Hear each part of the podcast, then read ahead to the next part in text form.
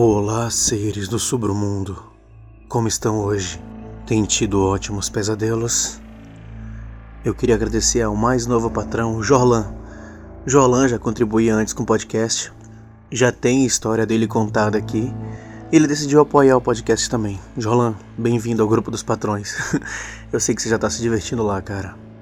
E se você quiser se tornar um dos patrões, é só acessar o PicPay, Catarse ou Patreon.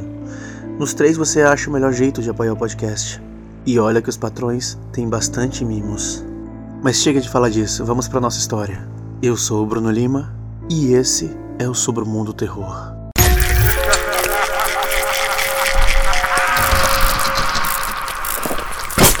Sobre o Mundo Terror.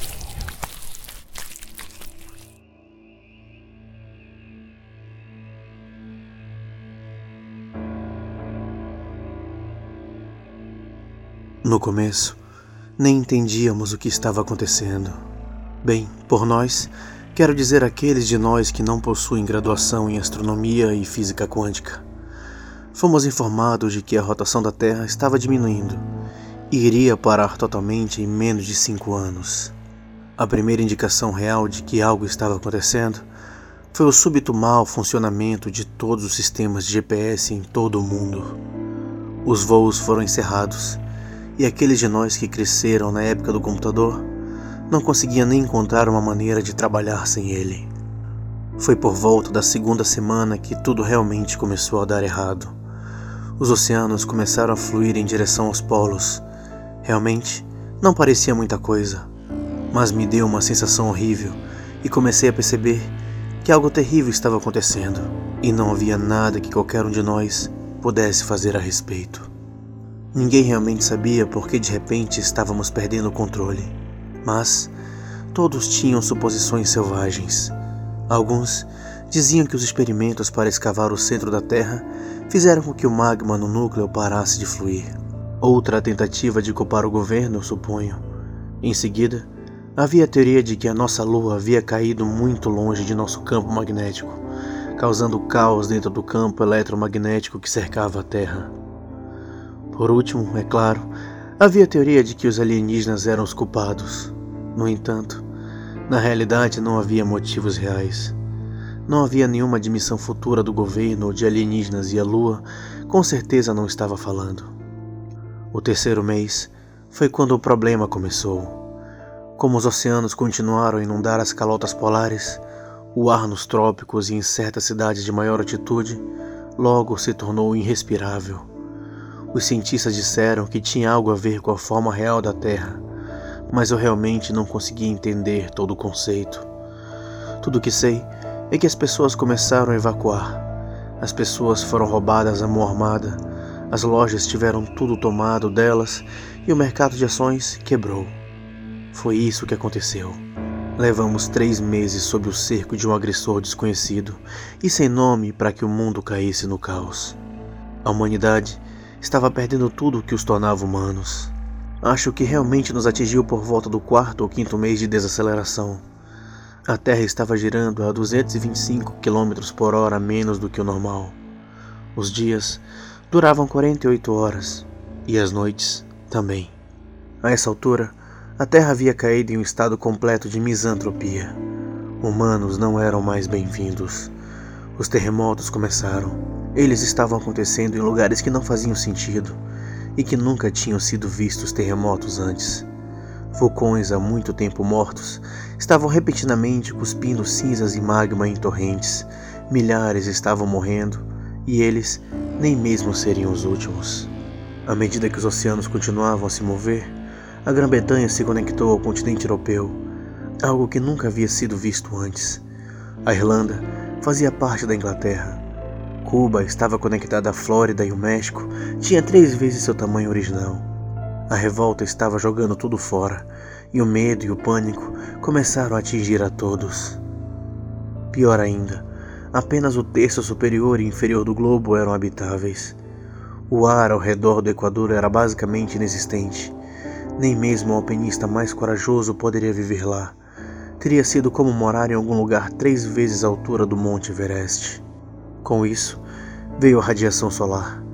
Essa parte foi fácil de entender para todos nós. Fique ao sol por mais de 15 minutos e você morre. Muito simples, certo? Só no começo não percebemos. Você sabia que o campo eletromagnético nos impede de experimentar o pior da radiação solar e erupções solares? Nem eu. Também não sabia que esse mesmo campo é causado pela rotação da Terra. Aqueles que ficaram do lado de fora por muito tempo morreram.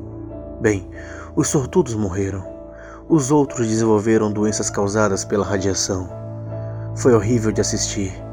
Era como aqueles vídeos antigos de Hiroshima. Quando dois anos e meio se passaram, os horrores que tínhamos visto não eram nada do que você pudesse imaginar. É impossível descrever o nível em que a humanidade caiu e o que foi visto por nós naquele nível.